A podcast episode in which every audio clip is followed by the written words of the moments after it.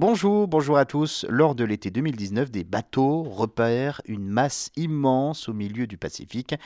Ça se passe entre les îles Fidji et l'archipel des Tonga. L'océan est alors recouvert de pierres volcaniques sur une surface de 150 km. C'est énorme, une véritable île de pierres volcaniques à la dérive dans l'océan Pacifique.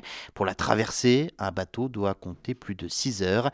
Un phénomène rare et spectaculaire mais connu. Je vais vous expliquer cela. C'est apparu à la suite d'une éruption volcanique sous-marine. Des milliards de petites roches sont remontées à la surface en refroidissant. Et puisque la densité est plus faible que celle de l'eau, eh bien, les pierres remplies de trous flottent à la surface, comme du polystyrène ou comme un iceberg, avec seulement environ 10% de sa masse qui est visible au-dessus de l'eau. Et certaines pierres avaient même la taille d'un ballon de basket. Une partie de ces pierres finira par s'effriter, retomber au fond de l'eau. Le reste a pu atteindre la côte australienne au bout de 7 à 8 mois de voyage, poussé par les vents.